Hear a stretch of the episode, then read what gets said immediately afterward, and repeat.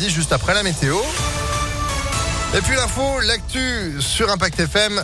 C'est chez nous, vous le savez, à retrouver aussi à tout moment sur impactfm.fr. C'est avec Valentin Bonjean, bonjour. Bonjour à tous, retour du masque à l'école dans 61 départements à la rentrée, conséquence de la reprise épidémique. De nombreux territoires sont repassés au-dessus du seuil d'alerte des 50 cas pour 100 000 habitants.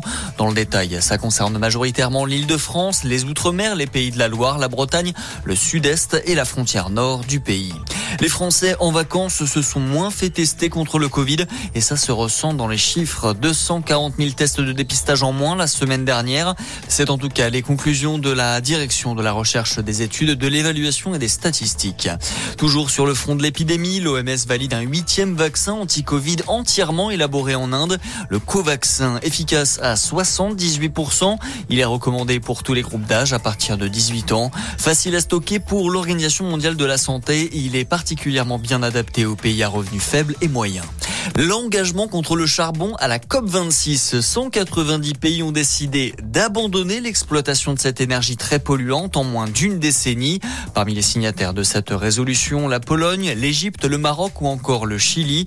Les grandes banques mondiales ont également promis de ne plus financer les projets liés au charbon, comme les centrales par exemple.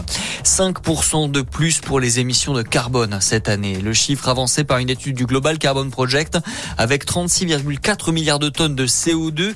Les émissions sur la planète renouent avec leur niveau d'avant la crise sanitaire. Retour en France où le CAC 40 continue de battre des records. Plus 26,97 points l'ouverture de la bourse ce matin. Le total culmine à plus de 6977 points. Il n'a jamais été aussi haut. Mais ce n'est pas forcément une bonne nouvelle. Certains économistes craignent que ce soit la conséquence d'une bulle financière. Le sport à présent, le tennis avec le Master 1000 de Paris-Bercy. Gaël Monfils en route pour les huitièmes de finale. Il affrontera Novak Djokovic en huitième de finale à 14h. De son côté, Hugo Gaston jouera ce soir face à l'Espagnol Carlos Alcaraz. Bonne journée à notre écoute. Merci beaucoup. On vous retrouve à midi. Pour l'instant, 11h03, c'est la météo.